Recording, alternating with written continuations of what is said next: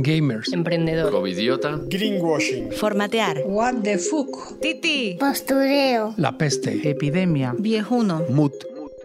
Puedes tener más o menos amigos, puedes tener más o menos dinero, pero en tu vida lo que tienes hasta hartarte son palabras. Desde el primer pensamiento cuando te despiertas al último antes de dormir. Y las palabras no están solo en tu cabeza ni en tu boca, están por todos lados. Te rodean, te asustan, te arropan. Están en los carteles de las calles por donde andas, en los libros que lees, en las conversaciones que tienes, en tu WhatsApp. Hasta en el silencio hay palabras, las que no dices pero insinúas, las que esperas y nunca llegan.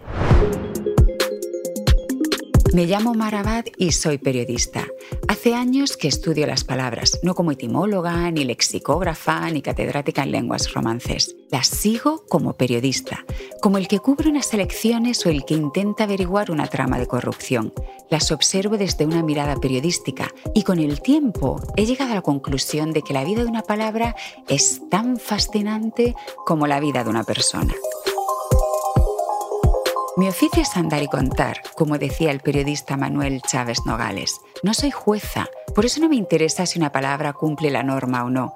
Tan bella me suena programa cuando la dice Paca la piraña, como programa cuando la dice la académica Paz Pataner. Tampoco soy sacerdota y por eso no me escandalizan las palabrotas. Lo que busco en las palabras es su vida y su historia. Lo que me fascina es la creatividad del lenguaje. Esas voces que surgen en cualquier lugar, en el día a día, o del humor, o del avance de los tiempos. Porque la belleza no es exclusiva de las novelas que escriben los premios Nobel. La belleza está donde tengas la generosidad de concedérsela.